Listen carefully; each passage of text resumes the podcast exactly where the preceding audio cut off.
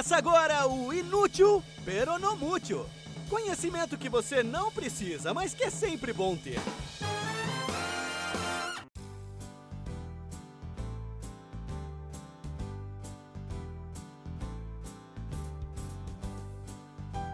Olá, monstruosos ouvintes! Bem-vindos a mais um episódio de Inútil Peronomútil. Eu sou o Paulo Eduardo e toda quarta-feira eu tô aqui trazendo para vocês alguma informação aleatória de qualidade, daquele tipo que você muito provavelmente nunca vai usar para nada, mas que, pelo sim pelo não, é sempre bom ter. Hoje eu vou contar como é que o Darwin influenciou a Mary Shelley a escrever aquele que é um dos maiores clássicos da literatura mundial e que muitos classificam como a primeira ficção científica, Frankenstein, ou, para falar o título completo, Frankenstein ou o Prometeu Moderno. É razoavelmente bem conhecida, e se você não conhece eu vou te contar agora, a história do grupo de escritores e poetas que se reuniu no chalé de verão do Lord Byron, às margens do Lago Genebra, nos Alpes Suíços, e que por mero entretenimento resolveram escrever ali na hora contos de terror.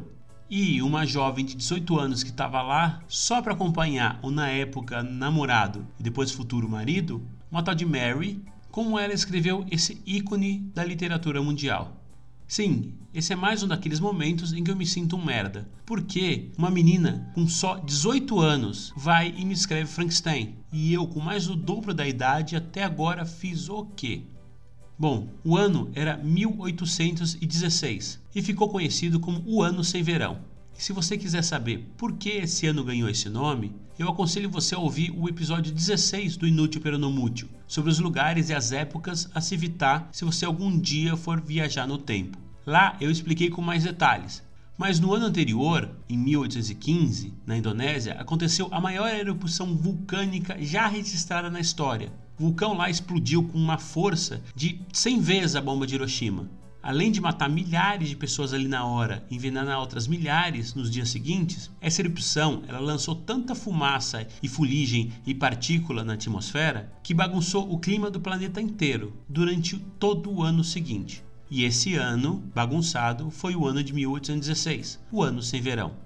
Para você ter uma ideia de como tudo no mundo ficou suado, no verão daquele ano caiu quase um metro de neve em Quebec. Mas aí você fala, mas é Quebec, né? É Canadá. Lá eles estão acostumados com neve. O que, que tem de mais? Mas é bom lembrar que isso foi no verão. Quando chegou o momento único no ano em que a galera fala, beleza, agora eu vou curtir, nevou pra caramba e eles perderam o verão.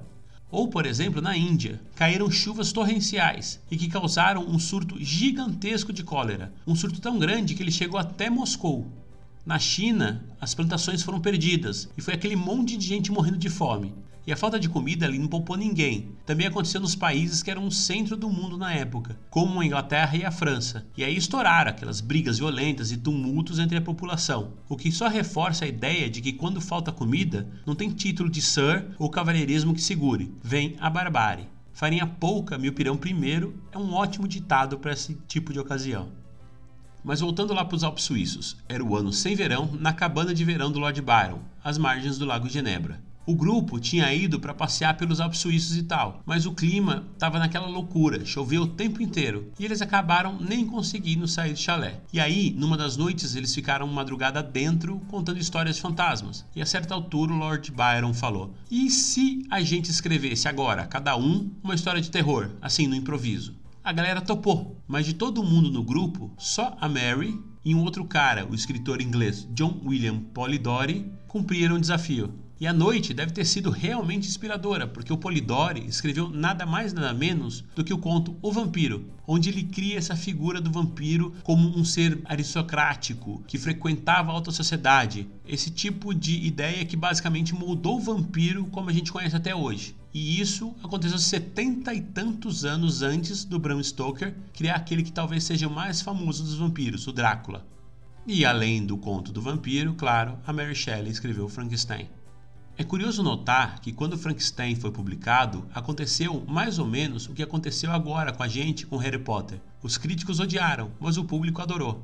E a crítica odiou por quê?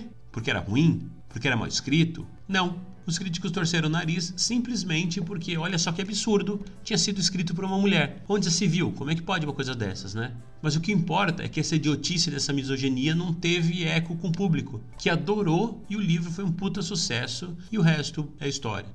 E o grande diferencial do livro da Shelley foi que ele tinha como centralidade a ciência e as descobertas científicas mais empolgantes da época. E isso, de um livro ser embasado em ciência, era completamente novo na literatura.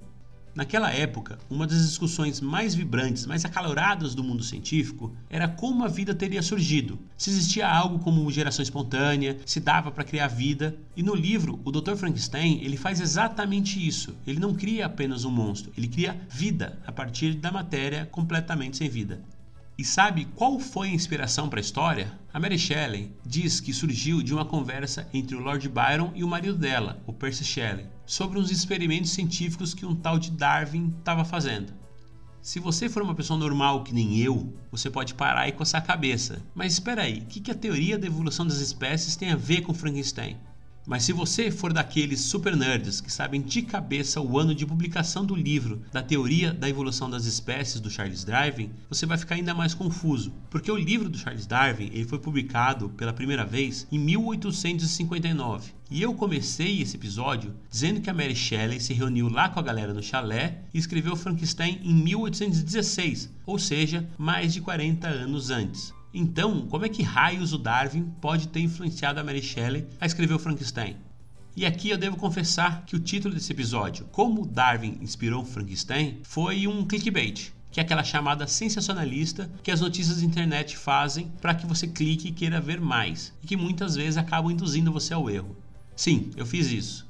Que a Mary Shelley se inspirou indiretamente nas ideias do Darwin, isso não é mentira. Eu só não disse qual Darwin. Eu deixei você, meu incauto ouvinte, associar o nome Darwin ao Darwin mais famoso, que é o Charles Darwin. Mas a Mary Shelley, ela foi influenciada, na verdade, pelo avô dele, o Erasmus Darwin. O Erasmus era, como tantos outros gênios da ciência, tão brilhante quanto excêntrico. E o cara, mesmo tendo paralisia por conta de uma poliomielite que ele pegou quando era criança, ele não só sobreviveu e cresceu, como ele casou duas vezes e teve 14 filhos, com as duas esposas e com mais uma amante. E só para lembrar, tá? A poliomielite era uma doença que matava muito naquela época e aleijava as crianças que ela não matava e que foi controlada e hoje a gente quase nem ouve mais falar de casos de poliomielite graças a uma coisa chamada vacina. É, a vacina funciona. A vacina é boa. Mas voltando, o Darwin avô era daqueles caras muito controversos, que atraíam fãs e inimigos na mesma proporção. Ele, por exemplo, receitava sexo como cura para hipocondria. Entre outras ideias, ele foi um dos primeiros defensores de uma ideia que a maioria achava meio maluca, chamada transmutação, que dizia que as espécies eram expostas a um gradual processo de mudança que acabava levando à criação de novas espécies, e que essa era a causa dessa enorme variedade de espécies no planeta. Lembrou alguma outra teoria? Aliás, fica aqui o registro só por curiosidade, que isso de que as coisas se modificam para se adaptar a melhor ambiente não é uma ideia exatamente nova. Lá na antiguidade, um filósofo grego chamado Empédocles, que viveu antes do Sócrates e do Platão, já falava alguma coisa mais ou menos a respeito nesse sentido. Mas voltando a Frankenstein, numa edição posterior do livro, na qual Mary Shelley inclusive reescreveu várias partes do livro, ela adicionou um prefácio contando das suas inspirações. E ela disse que acompanhou uma conversa entre o Lord Byron e o seu marido, Percy Shelley, sobre as teorias do Erasmo Darwin, sobre geração espontânea, sobre como a vida poderia começar do nada, num processo inteiramente natural, o Lord Byron e o Percy Shelley eram ateus fervorosos. Para eles, Deus nunca teve nada a ver com a criação da vida. O pai da Mary Shelley também foi um dos ateus mais famosos da Inglaterra. E foi nesse meio, nesse caldo de cultura meio antirreligioso, que a Mary Shelley cresceu. E foi dessa conversa entre o marido e o Lord Byron sobre criação da vida que ela tirou a inspiração para o seu Frankenstein. Aliás, vários elementos que hoje a gente associa na hora ao Frankenstein nunca existiram na obra original. Por exemplo, o monstro, que na verdade ela jamais chama de monstro, ela sempre se refere a ele como criatura. Essa criatura não tem nome. Frankenstein é o nome do cientista que criou. Outra coisa que nunca existiu, mas que faz parte do imaginário popular, é a eletricidade que dá vida à criatura. No livro, ela nunca menciona a eletricidade. A descrição do momento do nascimento, por assim dizer, fica meio ambígua, meio geralzona, e ela cita apenas um spark of being, uma fagulha de vida, que anima um troço que antes não tinha vida. A eletricidade entrou no imaginário popular por causa de uma peça de teatro encenada em 1823, que botou em cena todo um aparato que conduzia eletricidade, para ficar mesmo mais teatral a coisa, e que deu ao Dr. Frankenstein essa pegada mais de cientista maluco. Então, por isso, fica aqui a dica: sempre que possível, leia o material original. Seja um clássico da literatura, seja um filósofo, seja uma teoria científica, tenta ler o original. Mesmo que me demore muito, mesmo que pareça ser algo muito difícil, ler no original derruba muito mito e muita coisa que acabou se espalhando com o passar dos anos. A boa notícia é que o Frankenstein, o livro, mesmo no original, ele não é difícil de ler. Então, é altamente recomendável. Aliás, se nesses 20 episódios de podcast até agora, você tem um livro que eu recomendo fortemente, imprescindível de ler, é ele. E falando em livro, o que eu usei para esse episódio foi um livro chamado A Brief History of Creation, do Bill Mesler e H. James Cleaves, que faz um apanhado de todas as ideias e discussões científicas, desde lá do começo dos tempos, de como é que teria surgido a vida e como essas ideias foram evoluindo ou sendo jogadas fora ou sendo criadas espontaneamente. O livro é muito bom, sensacional. A bibliografia, claro, está na descrição do episódio. E a menção ao filósofo grego Empédocles que eu fiz, eu ouvi no podcast do Clóvis de Barros Filho, o sempre interessante Inédita Pamonha. O link desse podcast também está lá na descrição desse episódio. Bom, e como eu já dei o livro e o podcast de referência, eu vou ficando por aqui. Mas não sem antes pedir para você curtir e acompanhar a página do Inútil Mútil no Facebook e seguir o Instagram, InútilPNM, que tem mais informação aleatória de qualidade, que eu acabo nem comentando por aqui, como por exemplo, quais foram os três livros que a criatura do Dr. Frankenstein leu. E por favor, dá sugestão dos assuntos que eu posso falar nos próximos episódios no e-mail inútilpnm.gmail.com. E principalmente, classifica lá com cinco estrelinhas o podcast na Apple Podcasts. Comenta ou recomenda, fala que é incrível. Ninguém vai saber que você está mentindo. Indica para os amigos, para os inimigos, para a pessoa que está na sua frente na fila de vacinação contra a Covid, para todo mundo que você encontrar. E volta quarta-feira que vem para ouvir mais alguma coisa aleatória que talvez você nunca use para nada. Fiquem bem e até a semana que vem.